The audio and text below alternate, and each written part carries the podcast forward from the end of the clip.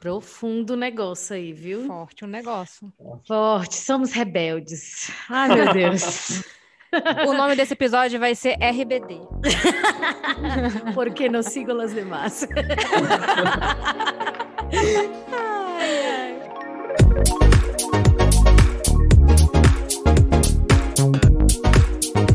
dia, boa tarde, boa noite para você que está nos escutando, não importa que horário nem que lugar.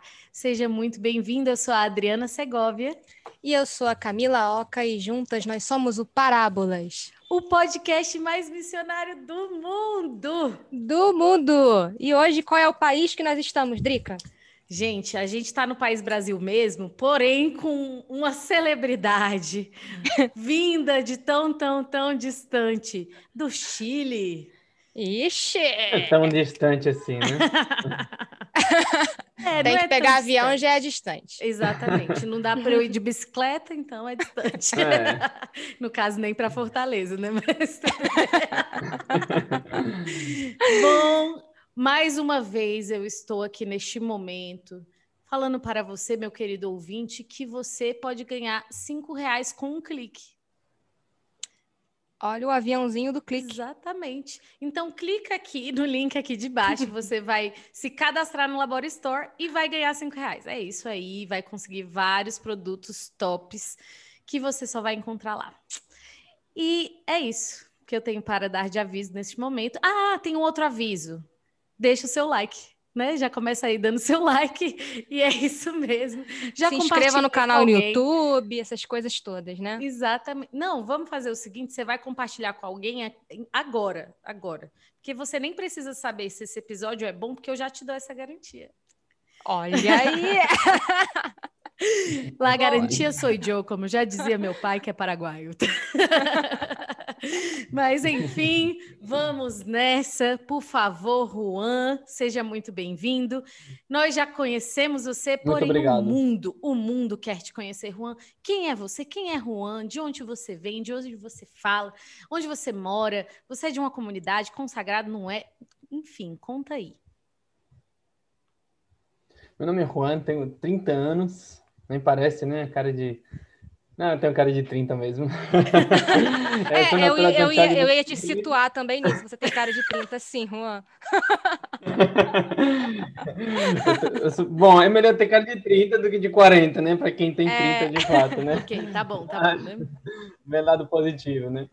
Mas eu sou de Santiago do Chile, né? Nasci e cresci em Santiago e tive uma forte experiência com o amor de Deus aos meus 20 anos é, com a misericórdia, foi uma experiência com a misericórdia. Eu tinha, de fato, uma vida muito afastada de Deus, não acreditava em Deus, não queria saber nada de igreja, e tinha uma vida bastante é, imersa no mundo das drogas, do álcool e também do rock, né? Sempre gostei muito de rock, de heavy metal, toco desde os 13 anos, de fato, esse ano estou pensando o que, que eu vou fazer para comemorar, porque eu, eh, já faz 15 anos que eu toco a minha guitarra, aquela guitarra fiel que me acompanha em todo lugar, né?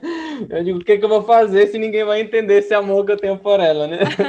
Mas, enfim, e com 20 anos de idade, eu fiz uma experiência muito forte com o amor de Deus, né? De descobrir que Ele existe e que Ele me ama, né? E que Ele quer participar da minha vida e que Ele quer me perdoar os pecados, né? E aí comecei uma vida nova, é, a partir dessa experiência, é, comecei a caminhar na igreja, comecei a conhecer Jesus, me apaixonei perdidamente por ele, quis conhecer a Sagrada Escritura, a vida de Jesus, a pessoa de Jesus presente na Sagrada Escritura, me apaixonei pela igreja. Ia para mim ser todos os dias, mesmo naquele tempo de questionamento, de não entender nada, mas eu ia atraído por alguma coisa. E ia lá e perguntava tudo, né? E por que vocês se param? O que significa aleluia? O que significa isso? Por que você se ajoelha? Não entendia nada, mas eu queria estar eu queria estar, porque era atraído por, por um amor, né? Por um amor maior, né?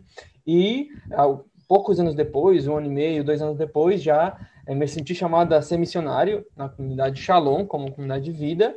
E no ano 2000 e é, quando foi 2013, eu fui em missão para Uruguai, para Montevideo, como jovem missão é, dentro do, do né, da, da vida missionária da comunidade de vida, né, da comunidade Shalom. No ano seguinte fui para o Rio de Janeiro, conhecia aí meu lado carioca, entendeu? Ah, esse lado Maria Molente, né? é. Entendi. Aí eu no Entendi. Rio, foi plantada.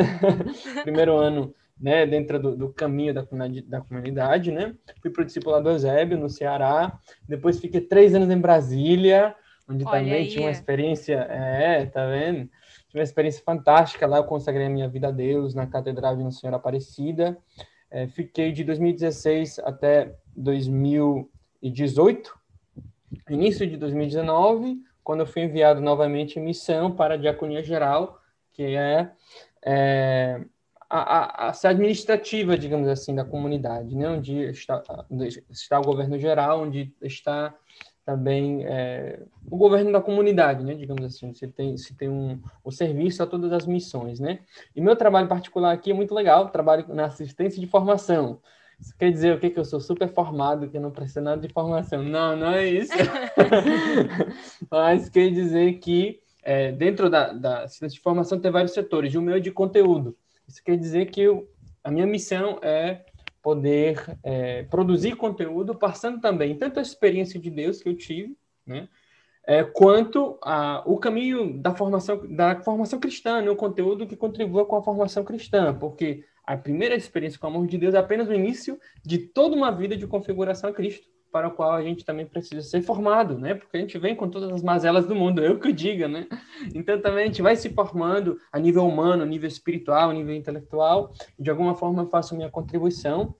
É, hoje meu trabalho principal vai na escrita, na escrita de livros, escrita de artigos e também na parte da pregação, né? Me toca dar bastantes cursos, me toca também é, dar bastantes pregações. Antes da pandemia era ao vivo, Hoje é virtual e bendito seja Deus. Muito feliz, muito encontrado e procurando crescer, né? Procurando crescer e, e partilhar essa experiência com o amor de Deus que transformou a minha vida e que com certeza também transformou a de vocês, né?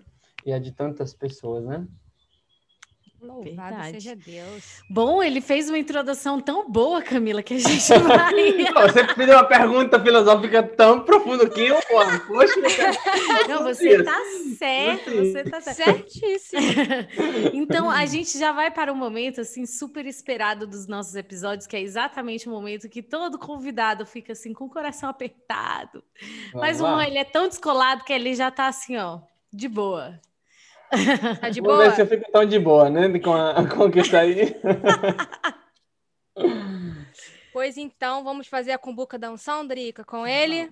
Por Já favor. é a hora? Já é a hora. Já é a hora. Então, vamos escolher um tema. Vamos lá. Peguei um tema, Oi. povo de Deus. Vamos ver. Tan, tan, tan, tan. Isso? Não, isso aqui é marmelada.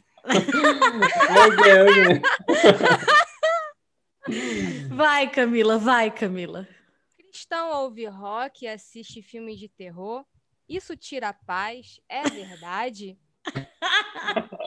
Não, gente, não, é, é assim, só uma pausa para marmelada de verdade, porque é o segundo episódio seguido que a mesma pessoa que sugeriu é sorteada. Olha aí. Então, essa pessoa que tem unção, né? Já que é a combuca da unção, né? É. O Espírito Santo tá Mas é, é a pessoa da oração, gente. Um abraço, Felipe Bezerra. Total. Total, um abraço. Ai, Fazendo ai. conteúdo para o Parábola. Exatamente. Muito obrigada. Deus te abençoe. A ajuda a igreja que sofre, não cobre. Obrigada. Ajuda o Parábolas que sofre. Exatamente. Bom, então vamos lá. Vamos às perguntas, então, dentro do tema. Juan, você já, já disse um pouco aí que você veio dessa realidade do rock, né? Uhum. Conta um pouco aí é, o que, que você percebia de que te roubava de Deus dentro desse ambiente. Existia realmente algo tipo assim, caraca, isso é realmente pagão, né? Como que era esse ambiente aí que você vivia? É, bom, era uma vida totalmente afastada de Deus, né? Eu acredito que, em primeiro lugar, eu sempre gostei do som. Sempre. Eu, eu lembro de eu criança, oito anos, sete anos, ficar do lado do rádio. E aí tinha para botar a fita cassete, né? E botar o, o, o rec, né? Para gravar, para você né? Tipo assim, o que tava passando no rádio, você gravava e ficava escutando depois. Não sei se era assim com vocês. Eu fazia Sim, isso direto. sim, né? Pronto, aí, aí depois você escutava e tava passando a música e de repente passava o nome do, da rádio, né? Tum, tum, tum, FM. Aí depois continuava a música, né? Pronto. Fazia muito isso. E eu sempre tive um gosto muito grande pela música pesada, né? Eu lembro, parei naquela época, no ano 2000, né, 9 anos, é, tava na moda o Sistema Fadão. Sim, né? sim. Eu gostava muito do som, da guitarra, da batera. Eu gostava muito, por exemplo, sempre lembro do, do Metallica, obviamente, né? Tocava sempre aquela música One, dum, dum, dum, dum, que de fato foi a primeira música que eu aprendi a tocar na minha vida. No violão, eu, eu- eu tinha um violão na, minha, na, casa, na casa dos meus pais, na minha casa, mas eu nunca quis aprender a tocar violão, eu queria tocar guitarra. Porque eu falava que eu queria tocar rock, que eu queria tocar solo, eu não quero tocar música tipo assim, folclórica e tal. E eu, e, e a primeira música que eu aprendi a tocar de fato foi One. Então, sempre tive esse, essa inclinação pela música em geral, sempre tive uma, uma, um gosto pela arte, por exemplo. Acho que também isso é herdei do meu pai, né? Meu pai também tem muito mais pelas artes, né? Também escreve, meu pai, né? E, e eu também fui desenvolvendo isso na parte da música e sempre tive uma predileção por esse estilo de música. Então, na medida que fui crescendo, fui me tornando adolescente, 11, 12 anos, já tinha os meios também para escolher, né? Eu gosto disso, eu gosto daquilo, né? Sempre fui escolhendo o rock, também pela guitarra, porque os melhores músicos são os do rock metal, viu? Com todo respeito. Mas melhores instrumentistas sempre são, né? Então, eu queria aprender a tocar bem e fui escutando, né? É, Eu acho que essa parte em si da música é, não tinha, é, digamos assim, em si mesma algo que me levasse ao mal. É, acho que o que foi me levando muito, principalmente ao- aos vícios, né, da bebida, das, das drogas, foi o ambiente. Porque, de fato, o ambiente que se cria não é um ambiente muito saudável. Né? Você não vai para um bar escutar um- uma banda tocar e fica ali, é, sei lá, falando de Deus, lendo o evangelho. Não, pô. Você vai lá Tomando beber. É, tomando suco. Então a galera leite, fica... né? É, exatamente, né? E tem muita promiscuidade, tem muita violência, tem muita agressividade. Então, acredito que, no meu caso, foi muito isso que me envolveu. As amizades, por exemplo. Fui, rapidamente, sempre fui muito sociável, né? Então, fui desenvolvendo amizades. Já com 17 anos, criei a minha própria, a minha própria banda, e que nos foi muito bem em Santiago. No ambiente underground, thrash metal.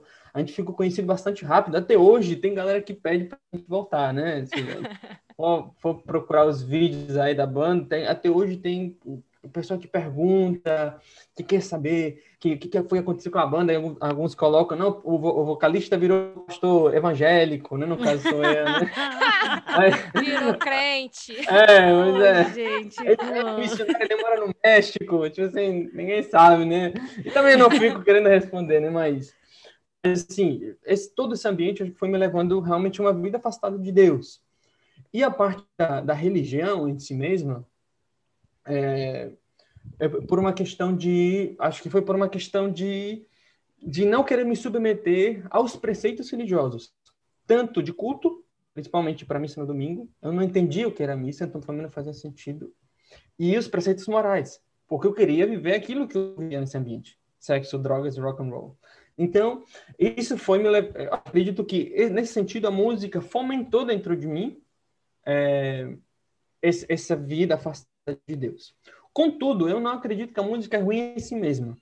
É, aí nós podemos falar em duas coisas: ritmo e letra, é mensagem. O ritmo das músicas não tem nada de errado. Música pesada, música rápida. Ao contrário, é algo até que encaixa, digamos assim, com o meu jeito de ser. Eu sou uma pessoa muito inquieta, vocês duas sabem, porque as duas conviveram comigo. Então, eu sou muito inquieto. é, eu realmente tenho essa questão de querer resolver as coisas logo, de fazer muita coisa, de uma vida ativa. É, e acho que o metal, o rock pesado, tem essa energia. Ele, ele, em si mesmo, a música, ele passa uma energia. Então, quando eu escuto uma música muito parada, muito... ah, cara, tá faltando alguma coisa, tá faltando velocidade, tá faltando peso, tá Diz faltando o Gota guitarra, que tá falta bateria, geralmente. é. Pois é. Então, tipo, a música, pelo menos, é uma coisa que sempre encaixou. E até hoje, pelo menos quando, quando eu paro para escutar a música em si, que eu gosto de não tenho um gosto tão variado de música, eu escuto música clássica, eu gosto, eu gosto um pouquinho de rock também, é, digamos assim, mais clássico, mais light, é, mas principalmente rock pesado, né? E eu encontro na música aquilo aquele movimento, inclusive um quê de agressividade, porque a vida tem agressividade. A vida em si, toda a vida humana, eh, tem um, um certo, posso dizer, um conflito. Existe um conflito que gera violência, entenda o que eu estou falando, né? Que é uma violência que nós voltamos para o cristianismo, nós podemos entender como a própria violência de coração. Uhum. Né? Aquela, aquela luta por viver o evangelho é uma agressividade muito grande. Por exemplo, vamos falar aqui de práticas muito concretas para nós. O jejum. O jejum é uma violência muito grande. A castidade, a continência sexual, cara, é uma violência muito grande, uma agressividade muito grande, né? Nós podemos ver que, claro, essa, essa, essa, essa, aquilo que se desperta certamente quando tem um fundamento cristão, não tem por origem o ódio, né? Tem origem a caridade, o amor de Deus e essa violência que nós precisamos fazer contra o pecado que habita em nós. Mas se expressa de alguma forma também esse movimento que é próprio da vida humana e próprio da vida cristã. Isso em relação à música. Quando nós falamos em relação à mensagem, tanto em letra de, de músicas, quanto em imagens de capas de CD, e principalmente com o testemunho e atitude dos músicos de muitas dessas bandas, aí de fato nós precisamos fazer um crivo. Por exemplo, muito de Slayer, é, e até mesmo o, o vocalista é chileno, mas eu não escuto mais, porque eles são abertamente satanistas, mesmo que o Tom Araya, o vocalista, diga que ele é cristão. Não tem condição. Não tem condição de escutar uma música. Eu, Juan, certo? Eu. É, não tem condição de escutar uma música que fala de oferecer cultos ao, a Satanás.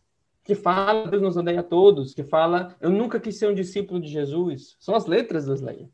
Eu nunca poderia escutar isso aí. Porque ofende aquilo que eu sou. Entendendo? E é, e é necessário ter consciência de que aquilo que nós escutamos enquanto mensagem entra em nós. Não tem como fugir. Mesmo que eu, é, certamente, é, eu posso é, não entender a letra, ou eu posso, digamos assim, não entendê-la tão bem, né? Não entender tão bem a letra, exatamente o que as palavras dizem, mas eu estou recebendo uma mensagem que de alguma forma fica dentro de mim. Então vai me afetar, né? O mesmo diga-se em relação às, às artes visuais. É, é só a questão das letras eu também preciso deixar claro, né? Ao meu ver, nem toda letra é ruim. Eu dei o exemplo do Slayer porque é uma letra satanista. Tem outras letras que não são cristãs, mas que eu não acho ruim. Isso é uma, uma opinião muito pessoal. É, por exemplo, pega umas letras do Metallica, por exemplo, que eles são bastante é, diplomáticos, assim. Acho que para vender eles tentam não, não ofender muita gente. são letras que são muito tranquilas, que falam de conflitos interiores, tem até uma letra, uma das músicas mais conhecidas, que é uma Blackened, do, do álbum Just For All, que fala do, do, do, meio ambiente. Fala que o, o mundo está entrando, tipo assim, num, tá, tá sofrendo, né, porque o, o, povo não cuida do meio ambiente. Claro que eles falam de uma forma mais violenta, o mundo vai acabar, não sei o que, essas coisas assim. Mas muito diferente. Não tá da... ninguém, né? É, tipo assim, não é muito diferente de uma mensagem, por exemplo, que nós falamos de proteger a casa comum, digamos assim, uhum. o, o transfundo da mensagem, né? Então, por exemplo, essa não é uma letra cristã, mas eu não acho que ofende, que ofende diretamente, tá entendendo? É, já nós temos também o caso dos, é, é, é da, das imagens, né? Realmente tem as imagens que nós elas entram em nós. E aí, é, nós podemos realmente fazer um crime em relação à intenção das imagens, se um culto realmente a, a, Satanás, ou é uma ofensa contra a fé. Por exemplo, uma banda de hardcore que eu gosto muito, punk rock, é Bad Religion. Gosto muito de Bad Religion. Mas não convém. Qual é, qual é a logo do Bad, do Bad Religion? É uma cruz com um proibido, né? Com, com, com, com uma linha em cima. Visualmente me ofende, porque eu entendo que a cruz é a minha salvação, minha alegria, é a minha vida. Então, visualmente, isso me ofende mais do que, às vezes, algumas imagens que se mostram, que, que às vezes tentam mostrar uma cara violenta. E aí nós voltamos a, a, aquela, aquele conceito de que a vida em si traz violência, a vida em si tem um, um, um tem um, um, lado, um lado feio. Muitas vezes de rock tenta se mostrar aquela agressividade com as imagens, capa de CD. E a vida tem. O próprio cristianismo fala do pecado. O pecado é a parte negativa do cristianismo, segundo Adolphe Tanqueray, o, o teólogo francês. Ele diz que ele chama toda essa parte de pecado, tentação, inimigos, demônios, etc., chama da parte negativa. Porque existe uma parte negativa, existe uma parte violenta, existe o feio, de fato. Claro, a forma que se mostra é, é o, que vai nos, vai, é o que vai nos iluminar a respeito de se convém ou não. Se está se exaltando a fealdade é uma coisa, se está se denunciando é outra. E de fato nós devemos denunciar aquilo que é errado, aquilo que é feio. É diferente. E os contra-testemunhos. Os contra-testemunhos que é uma forma é, do próprio mundo nos seduzir com as máximas, né? Mostram pessoas que têm muito dinheiro, que curtem a vida porque estão tocando direto e, tipo, se tem dinheiro e tem muitas mulheres e bebem muita bebida e são super felizes. Vai, vai entrar na vida dessas pessoas, ver como são infelizes, como são longe da sua família, como não conseguem manter relacionamentos sérios, como tem dificuldades entre eles por conta do ego exacerbado, né? De tantas e tantas outras formas que você não consegue ver, mas que basta, basta ver qualquer testemunho de pessoa que já viu esse estilo de vida para ver que isso não é a felicidade. No entanto, o mundo da música, a indústria musical, mostra que, de fato, como se fosse é, é a felicidade. De fato, essa é a forma que tem para vender o produto. Né? Eu uhum. assisto porque eu quero ser como eles. Né? Isso em toda ordem de coisa. Né? Qualquer, qualquer figura pública que eu veja, eu vou querer comprar o produto porque eu quero me assemelhar a ele. Né? Então, eles vendem esse produto, mas não é real. E, infelizmente, aí pode nos seduzir. Então, resumindo, tentando responder a pergunta, o, eu acho que tem muitas coisas ruins, mas não tudo é ruim. Eu acho que tem muita coisa que dá para resgatar. E eu poderia fazer exatamente a mesma reflexão sobre qualquer estilo de música. Pop. Uhum. Qual é a diferença do pop? Do forró. É, é. Por exemplo, a gente escuta aqui no, aqui no Nordeste muito forte o forró, né? A gente escuta forró católico, as famílias dançando. Mas quantas pessoas pecam escutando forró? Quantas pessoas vão para um, um baile de forró, para um forró, para fornicar, para adulterar, para ver a promiscuidade, para usar drogas? Então, e até mesmo as musical. letras, né? Até, as até letras, nesse sentido é? das letras. Exatamente, a ofensa das a, a letra muito ofensiva, a mensagem, então se mostra com um, uma roupagem mais alegre. Já é um rock muitas vezes mostra uma denúncia de um mal, e mostra com uma roupagem mais forte, mais, digamos assim, negativa, para justamente evidenciar uhum. ainda mais. Sim. Mas em si mesmo, eu não acho que seja ruim. Agora, todos precisamos estar conscientes que tudo que entra no, pelos nossos sentidos fica na nossa alma e deixa alguma mensagem. Deixa. Algo vai acrescentar na minha vida ou algo vai diminuir na minha vida. Tudo, tudo. Qualquer livro que eu ler, qualquer filme que eu assistir, qualquer música que eu escutar, qualquer conversa que eu tiver, qualquer imagem no Instagram que eu ver, tudo, tudo vai ter alguma consequência na minha, na minha alma, na minha vida. Tudo. Disso a gente não pode se furtar. Né? O que é que vai afetar mais? É aí, aí onde está a questão, né? O que, que vai afetar mais, da forma que vai nos afetar, é onde nós precisamos fazer o discernimento. Mas a gente não pode se furtar do fato que vai nos afetar. Sim. É, antes eu tenho algumas mais perguntas sobre essa primeira pergunta, né? Principalmente acerca de filmes, mas eu queria trazer essa conversa, uma conversa que eu e você tivemos uma vez lá no passado, Sim. sobre a revolução que o rock trouxe para a humanidade e a revolução que o cristianismo trouxe para a humanidade. Sim. Quais são as semelhanças dessas revoluções, né? Sim. Quero que é você é fale um pouco sobre isso. Sim, lembro-me muito bem dessa nossa conversa. O rock ele sempre se caracterizou por é, trazer uma mensagem de rebeldia, de contestação, de oposição àquilo que está estabelecido, sempre. É, e aí você pega desde os primórdios, blues, por exemplo. O blues nunca quis criar um movimento é, político, ele queria se lamentar. Né? Nasceu justamente da escravidão dos negros nos Estados Unidos, né? É, e depois disso vem o Rhythm and Blues, que aí já tem os, as primeiras bases, né, de quando você mistura música de salão com blues, bota um ritmo mais animado, e depois nós temos os primeiros indícios de rock and roll, rock and roll com Bill Richard, Buddy Holly e por aí vai, que eles traziam uma mensagem totalmente inovadora que e que era é, ofensiva de alguma forma, né? Era, eles eram rebeldes na sua época. Hoje a gente vê esse cara tocando e você vai dizer, pô, que coisa antiga. Elvis. Esse cara de coisa de, da, da, minha avó, Elvis. Mas naquela época era, avó, era muito rebelde. Sua avó Porque... era rebelde, então, né? Mas imagina, pensa só, o que significa a expressão rock and roll? Rock and roll é uma expressão de sexo. É uma forma de, é uma, uma uma expressão é, sutil, disfarçada de chamar o sexo. Gente, é uma, é uma forma de chamar. É, Também não. É. E, de fato, foi quando foi é, cunhado esse termo, foi justamente para chamar os jovens que entendiam, que conheciam essa expressão para as festas que aconteciam nos salões né, dos Estados Unidos. Eram negros tocando música para brancos, né, que se falava, então também era um escândalo. E eles queriam chamar para o que era, era, era era novo, era novidade, tinha aquela picardia, tinha aquela é, é, rebeldia, de fato, acho que essa é a palavra, não era, era rebeldia, era algo né, que saiu dos esquemas, né? E depois isso foi evoluindo. Você pega já o Woodstock, por exemplo. O que, que o Woodstock canta? O Gusto canta, claro, a gente lembra muito das drogas, da gente pelado lá nos shows, mas você para para ver no contexto de guerra, o que, que o rock canta? Paz. Rock pede paz. John Lennon, All we are saying is give peace a chance. Um hino de paz no meio de quê? De uma guerra.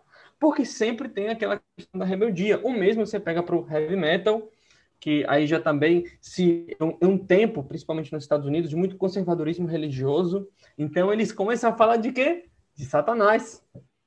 Para contestar, para poder causar aquela a, a, aquele mal-estar, né? Naquilo que está estabelecido. E por aí vai. Isso a gente pegar todos os ramos, punk rock, thrash metal, sempre é para responder alguma coisa.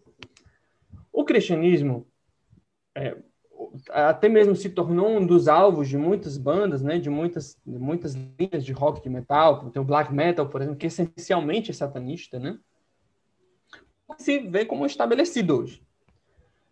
Mas, paremos para pensar um minuto, se de fato então, hoje é obedecer aquilo que está estabelecido. Veja bem, historicamente o cristianismo nunca foi, na sua origem, nunca foi aquilo que está estabelecido. De fato, estava, quando você fez a pergunta, não estava conseguindo lembrar se foi no Evangelho ou foi em algum livro que eu li, mas esses dias eu escutei a expressão rebeldes cristãos. Eu não lembro se foi nos Atos dos Apóstolos, foi nos Atos dos Apóstolos, se não me engano, estou com a Bíblia aqui, mas numa das leituras desses dias, é, se eu não estou enganado. Vamos ver, porque eu tenho quase certeza que se fala aqui dos rebeldes cristãos. Ou seja, os cristãos eu só lembrei são de uma RBD. frase do, do São José Maria Escrivá, que ele fala rebeldes de amor. eu não estou achando aqui. Bom, ah, infelizmente, mas eu não posso dizer com certeza se era da Sagrada Escritura, mas eu acredito que sim, porque Paulo está falando em algumas comunidades onde não é bem acolhido o cristianismo, né? Mas fala dos rebeldes cristãos, né? E, é, e de fato nós vemos as suas origens, né? Onde que nasce o cristianismo? Nasce no meio do judaísmo e eles são rejeitados. O próprio Cristo foi crucificado. Né? Todos os apóstolos, fora João, eles foram martirizados. E João, mesmo não morrendo martirizado, ele sofreu muitos, muitas dores de perseguição. Por exemplo, se diz que ele foi jogado num carneirão de olho fervendo, né? que ele finalmente morreu exilado né? na ilha de Patmos, na Grécia. Então, é, ele também passou pelos sofrimentos para ser cristão. É, era, era normal naquela época, quando você ia se batizar, quando Paulo falava de morrer com Cristo, não se entendia apenas no sentido sacramental como é hoje, se entendia no sentido literal muitas vezes. Se você queria ser cristão, você tinha que se preparar para morrer mesmo. Porque ou te perseguiam os judeus, e depois que o judaísmo acolheu melhor o cristianismo, já ali, por exemplo, com a, com a, queda do Império, perdão, com a queda do templo no ano 70, onde os cultos precisaram se, se fortalecer nas sinagogas, e aí estabelecimento do cano, do, do cano hebraico, né, para diferenciar do cano cristão, já havia uma convivência um pouco mais aceitada entre cristãos e judeus, mas ainda havia uma, uma certa resistência por parte do, do judaísmo. Na verdade, até hoje há, né? O, depois, mais tarde, nós temos a, a perseguição né, por parte do Império Romano. Né? Houve alguns imperadores que não se importaram muito, digamos assim, com o cristianismo, mas a, a partir, se não me engano, de Diocleciano, é, perdão, a partir de Nero, né, que começa mesmo a, a, queimar a perseguição, né, exatamente, a, a, queimar os cristãos, né, que dizem os historiadores que às vezes fal, faltava lenha, né, para crucificá-los, né, perto de Roma. É, a própria morte de São Pedro e São Paulo, e depois né, o imperador Diocleciano, e por aí vai, todos os, o, é, toda essa perseguição dos cristãos demonstra que o cristianismo nunca foi é, uma, uma, foi, digamos assim, foi feito para ser o estabelecido. O reinado de Cristo, porque a gente pensa qual a imagem mais clara do, do estabelecido, do sistema, um rei. Hoje nós não temos, porque nós não temos monarquia, uma imagem muito distante para nós, a imagem do rei. Talvez hoje seria para nós um presidente, primeiro-ministro, né? Mas o rei é forte porque é, é um cargo é, vitalício, né? Digamos assim, real e que tem uma linhagem, que esse pressupõe uma linhagem, né? É, e quando se fala do reinado de Cristo, a gente entende que o reinado de Cristo é o reinado do crucificado, não o reinado político. Por isso que a inscrição que o declara rei é na cruz. Então, o próprio rei, que é Cristo, é um rei crucificado.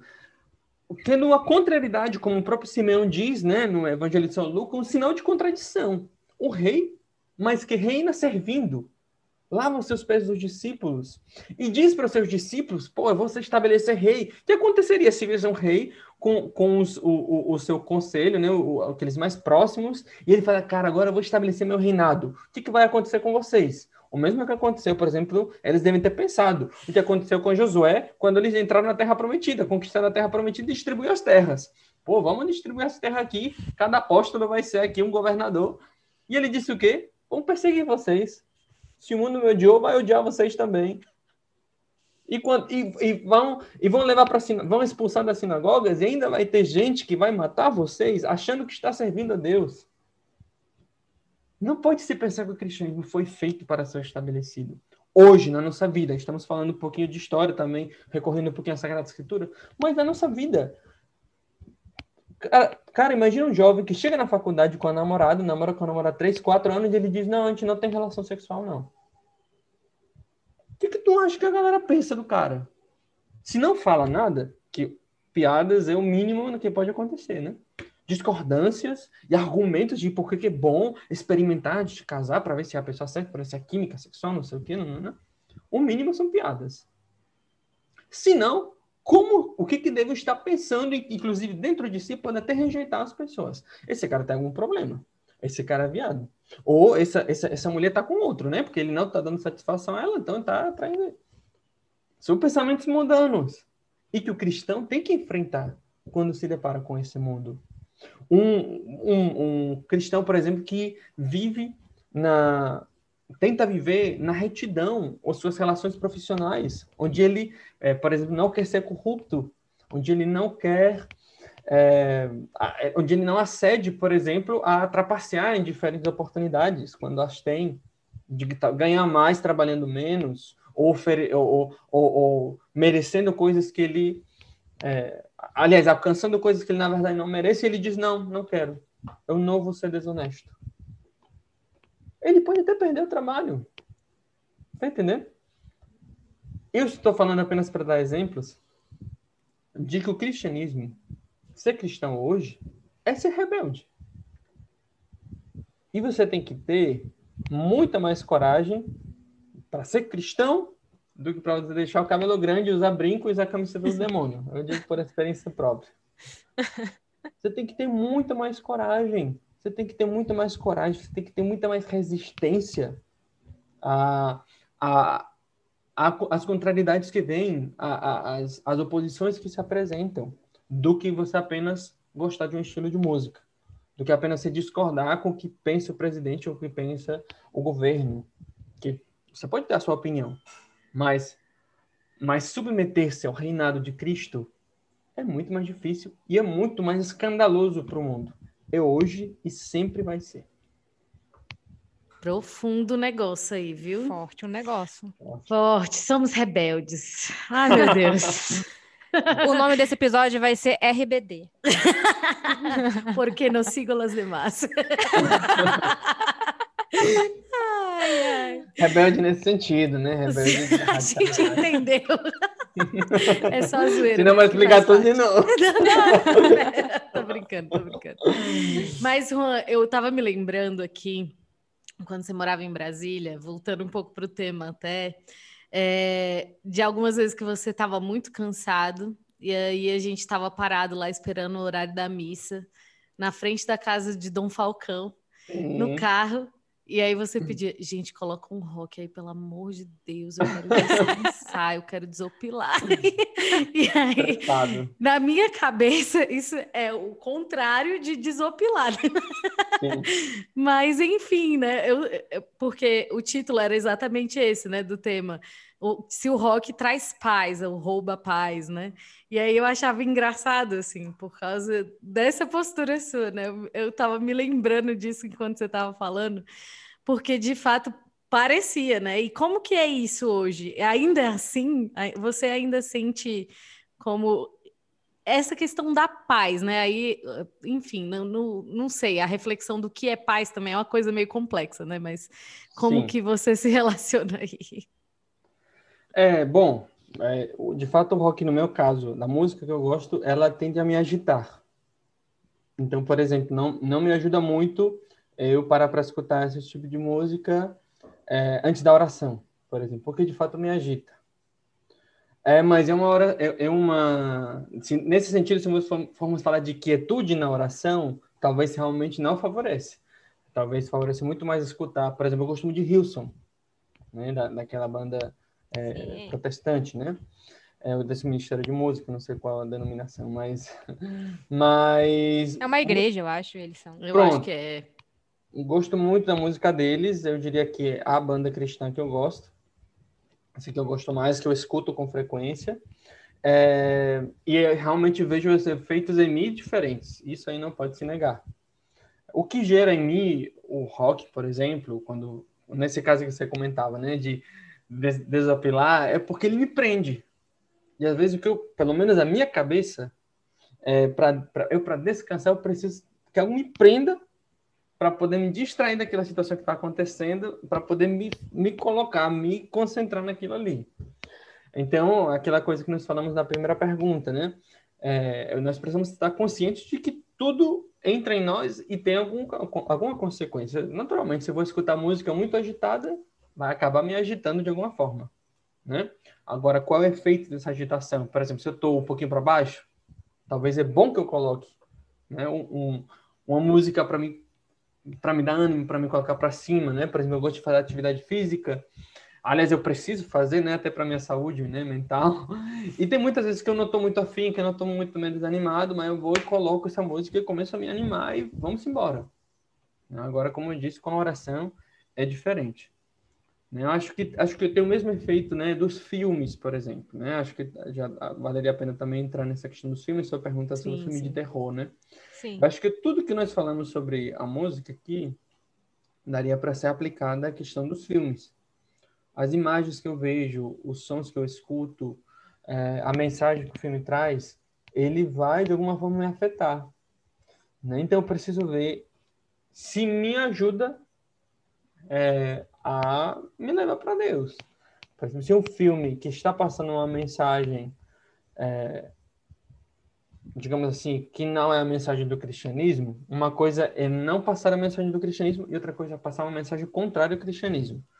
Né? Um, por exemplo, um, que não fala de valores cristãos, não fala de uma mensagem explicitamente, explicitamente evangélica, não o mesmo com um filme espírita, um filme de macumba, um filme de alguma coisa que mostra positivamente algo que é contrário, né?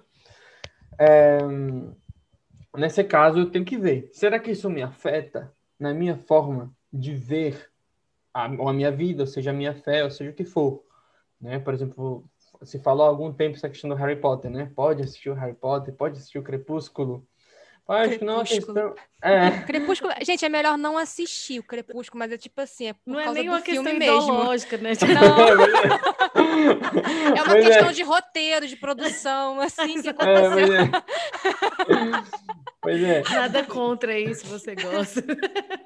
É, pois é. Aí, aí, por exemplo, você para para ver. É, será que isso.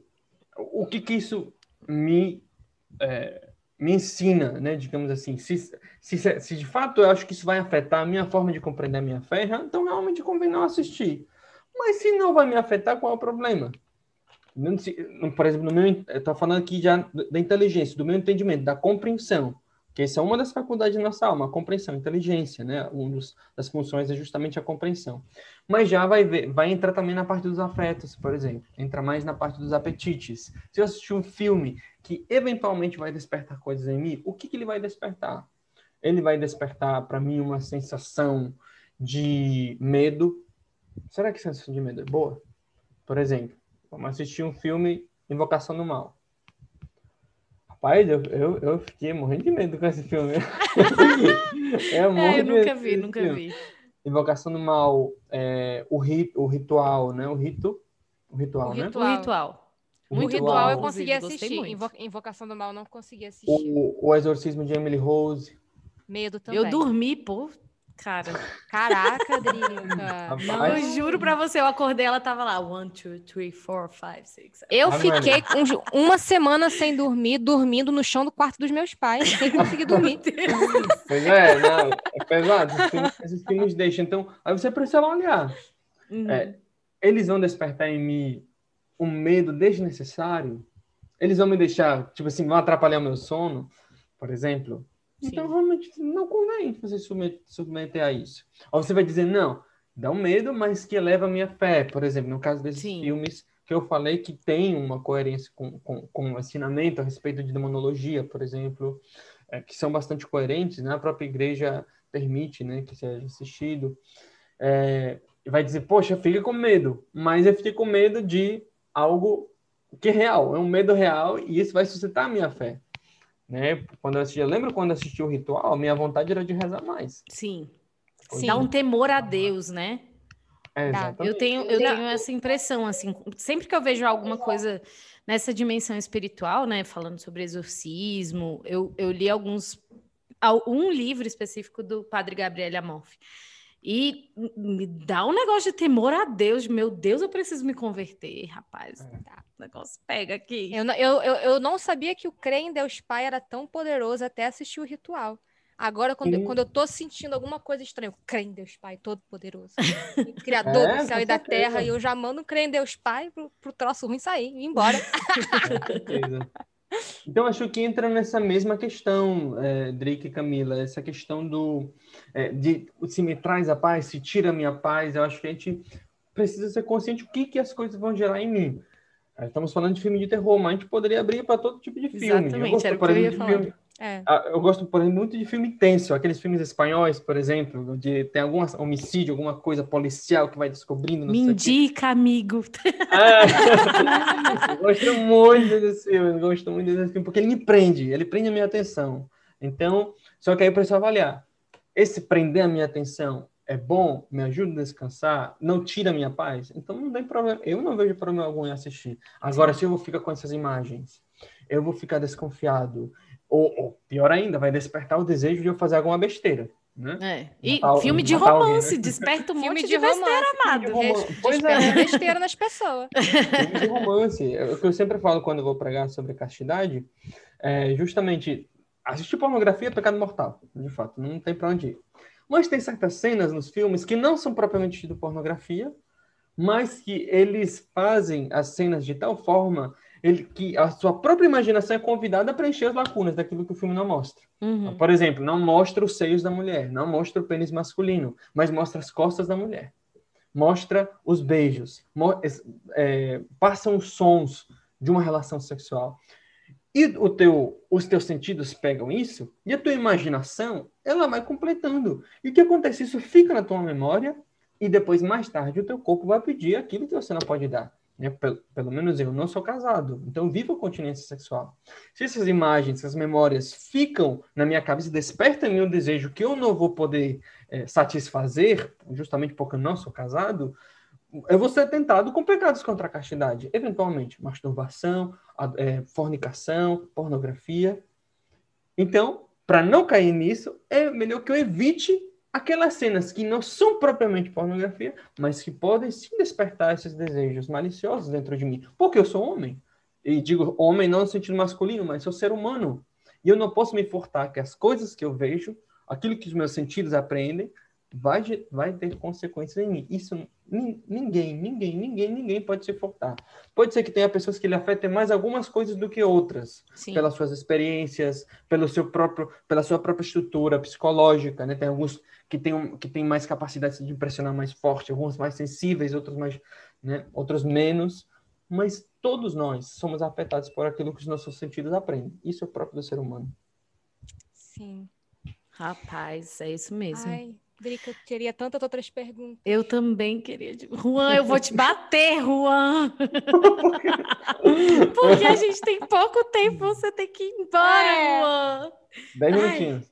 Que absurdo, a gente já vai ter que ir para o final. Vou chorar. A gente vai Nossa. ter que gravar Juan parte 2. Ai, vamos fazer uma live, Juan, de noite? Vamos. Vamos? Bora. Quando? Então, bora. A gente marca, a gente vê aí um dia. É. Eu, eu tenho que fechar com Camila depois horário para as nossas lives. Aí a gente vai preenchendo nossos horários. É, mas acho que de noite é o melhor, que o povo tá assistindo, o povo tá em casa, de noitão, assim, sabe? O corujão. Juan, eu não sei se você já viu algum episódio do Parábolas, porém, este é um momento que você tem uma encrenca pela frente, ou não. É um momento, assim, que Deus vai agir, o mundo se converterá, e enfim. que é o momento. Qual é a parábola desse episódio? Tan, tan, tan. você pode pegar uma parábola existente para aplicar esse episódio, ou você pode criar uma do zero, barar uma parábola, não tem problema. Barar.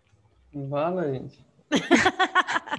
É, é o chileno falando esse... vala, gente. Era para vir com esse preparado, porque eu não. Não, não ninguém ah. pode preparar porque o ah. tema é sorteado. Essa é a pegadinha do Parábolas é. mesmo. Parábola, parábola. Quando Jesus, lá na praça, falando para um povo, qual era a parábola que ele ia falar sobre o que rouba a paz do coração do homem? Ou a parábola que ia revolucionar a vida do homem? Todas? Todas. Ou a parábola do jovem rebelde, né? Já tem a do jovem rico. Ah. Eu acho que. Eu acho que a parábola do filho pródigo ela fala um pouco da sedução, das seduções do mundo. Né? Acho que a gente falou, acho que a gente falou muito sobre eh, sobre esse contato que nós vamos tendo com o mundo e como as coisas do mundo elas nos afetam. Acho que a parábola do, do jovem rico, perdão, do, do filho pródigo, você confundiu agora. Acho que a parábola do filho pródigo ilustra bastante bem isso aí. É esse caminho de que nós fazemos tantas vezes, de nos afastar de Deus, admitindo na nossa vida é, tantas coisas e, e, quando entenda quando nós falamos de admitir as, a nossa vida na nossa vida não é outra coisa não ser ocupar os bens que Deus nos deu para aquilo que ele para o qual ocupar os bens que ele nos deu para algo diferente daquilo para o qual ele nos deu né de pegar a herança né do pai e malgastá-la né no nosso caso pegando os nossos sentidos que foram dados para louvar a Deus e expô-los há coisas que nos afastam de Deus, né? Aqui nós falamos de música, falamos de filme, mas tem tantas coisas, né? É, e esse pode, poderia ser, é, acho que uma forma de ilustrá-lo, né? Os nossos sentidos, de fato, foram dados para louvar e bendizer a Deus. Todo, todo, todo o nosso ser, o nosso corpo, a nossa alma, as potências da nossa alma, É justamente porque, através dos olhos, por exemplo, que nós contemplamos Cristo, é, Cristo crucificado e ressuscitado, para os discípulos, né? O tato, eles tocaram, Tomé colocou o dedo no lado aberto de Jesus. É, o, o, o paladar, né? O paladar, o que o paladar tem a ver com, com Deus? O que, que tem a ver com Deus? O momento mais perfeito de comunhão com Deus é num banquete, é na Eucaristia, onde nós sentimos o deleite do, do, certamente o deleite celestial, mas também nos sentimos o deleite, o deleite corporal, porque Cristo na Eucaristia não é só espiritual, é também matéria. Da mesma forma, é depois Cristo utiliza essa, essa figura, né? a Sagrada Escritura utiliza essa figura para falar da escatologia. É muito interessante quando nós pararmos para analisar as duas figuras que mais é, são, que melhor é, ilustram qual é esse esse encontro com Deus. Como que é esse encontro com Deus? O encontro com Deus, ele ilustra de duas, duas formas. O banquete e o, o matrimônio, a relação conjugal. E se você para para pensar, são os dois atos mais prazerosos que o homem mais deseja: o alimento e o sexo. Né? Digamos assim, falando dessa tendência, dessa inclinação que o homem tem ao prazer. Tem todos os prazeres. O homem tem prazer pela leitura, pelas amizades, pelo futebol, pelo que você quiser. Mas tem dois prazeres que têm mais força dentro de si, que é o alimento e o sexo. Por isso, o mais difícil de fazer é fazer jejum e viver a continência sexual, por exemplo. E nós temos é, essa tendência, né? Deus colocou justamente para que nós nos aproximássemos desses atos para nossa autopreservação. São atos que nós precisamos fazer para nos preservar. No caso do alimento, para não morrer de fato, e no caso do sexo para a procriação, né, para a manutenção da espécie, para a preservação da, da espécie. É diferente, por exemplo, do respirar. A gente não sente prazer por respirar. Ai, que respirada deliciosa. Ai, que respirada deliciosa. Né? Ai, tudo que eu precisava agora era respirar. É... Nossa. É um pouco de água? Não, eu queria respirar. Não, ninguém. Ninguém. A gente não sente prazer na respirar, mas a gente sente prazer nas outras coisas. Deus coloca o prazer para nos levar a isso. E veja bem, as duas figuras com as quais Deus ilustra a comunhão plena com Ele no paraíso, no céu, é através dessas duas figuras, que de fato que nós vemos no Gênesis, né, que Deus coloca o homem, a mulher e diz de fecundos e multiplicai-vos, e ele também fala da, da do, do alimento, né, de, de se servir da criação. E aqui também nós vemos completando-se no Apocalipse. E é muito interessante porque às vezes são essas tendências ao prazer, né? Estou fazendo essa contextualização para dizer que o homem é um ser que deseja o prazer, que se inclina ao prazer. E muitas vezes, por essa inclinação, inclinação ao prazer, é que nós acabamos nos deixando levar como esse filho pródigo, que ele queria que ele queria experimentar do prazer, só que o prazer maior do homem é muito além daquele que os sentidos é, são capazes de dar. O, o, o deleite do, do, alimento corpóreo nem se compara com, a, com o deleite do alimento celeste. A visão daquilo que é belo nessa vida, uma pintura bonita, uma mulher bonita, um ícone, nem se compara com a visão beatífica, a visão de Deus como ele é. Nem se compara, e por aí vai. Então, acredito que para, para encerrando essa questão da parábola, acho que talvez o convite de Deus para nós seja esse retorno à casa do Pai.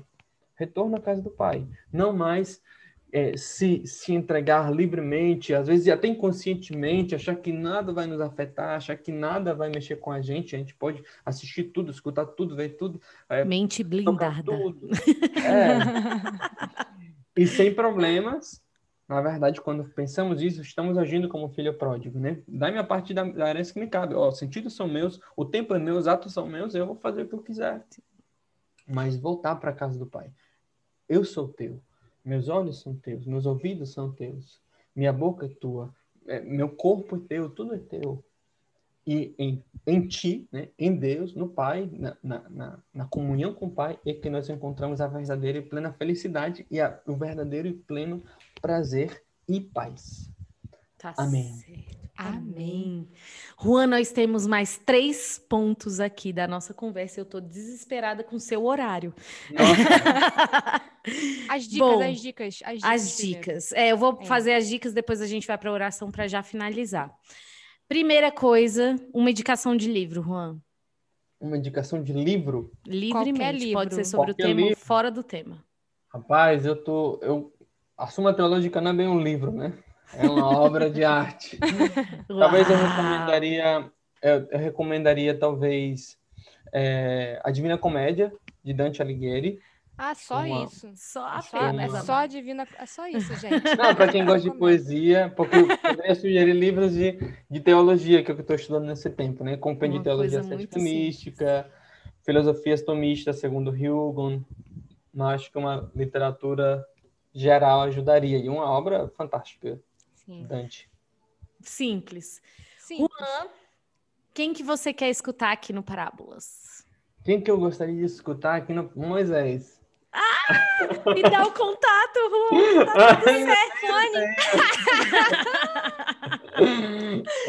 Juan, você vai fazer essa ponte? Juan, É sério isso? você tem que Tem, mandar uma não. cartinha e colocar debaixo da porta do Moisés. Não tem problema, Juan. Juan do céu. Eu não sei, eu, não- eu acho que vou ficar toda nervosa. Ah, Igual a primeira vez que eu gravei com o Moisés. Eu fiquei toda nervosa, fiquei suando, nervosa. Foi? Meu Deus do céu. até hoje eu fico numa... Vamos dizer, oi Juan, tudo bem? Eu, Ai, ele olhou para mim, "Pô, tudo bem? Moisés, para quem não sabe, é o fundador da comunidade Shalom, qual nós três fazemos parte. É, deixa eu pensar, eu gostaria talvez de ver o Dudu. Dudu, da. Comunidade de Vida. A gente também. a gente- barulho. Acho que ele tem um papo interessante. Tá Sim. certo, tá Tá certo. Bom, o...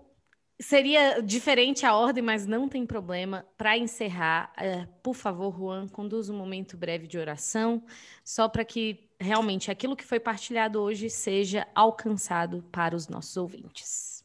Em nome do Pai, do Filho e do Espírito Santo. Amém. Senhor Jesus, nós te louvamos e te bendizemos pela grande graça de sermos convidados ao teu seguimento, à tua imitação.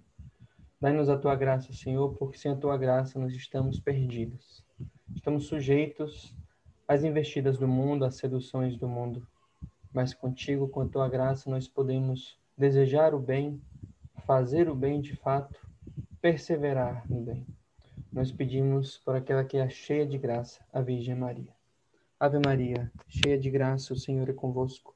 Bendita sois vós entre as mulheres. Bendito é o fruto do vosso ventre, Jesus. Santa Maria, Mãe de Deus, rogai por nós, pecadores, agora e na hora de nossa morte. Amém. Em nome do Pai, do Filho e do Espírito Santo. Rainha da Amém. paz, dai-nos a paz. Dai-nos a paz. Amém. Obrigada, Juan. Juan. Eu Muito que agradeço obrigada. pelo convite, espero ter ajudado. Demais, Viu? demais, demais. Nós somos suas fãs. Eu Somos. que sou de vocês. Que Claro Você estava na nossa lista inicial, né? A gente sempre fala quando tem um convidado da lista inicial, a gente fala, você estava na lista inicial. Valeu. Pensamos no Parábolas e pensamos em você. Deus abençoe. Boa missa. Deus Ai. abençoe, boa missa. Venha nos visitar, Juan. Vem. Seja em Vitória quiser. ou em Brasília. Eu me despenco para Brasília. Ou em outro lugar Tá que daqui a pouco a gente vai Olha, anunciar. olha, É. passando essa pandemia, va- vamos sim, viu? Tá Vamos, certo, vamos, tá por certo. favor.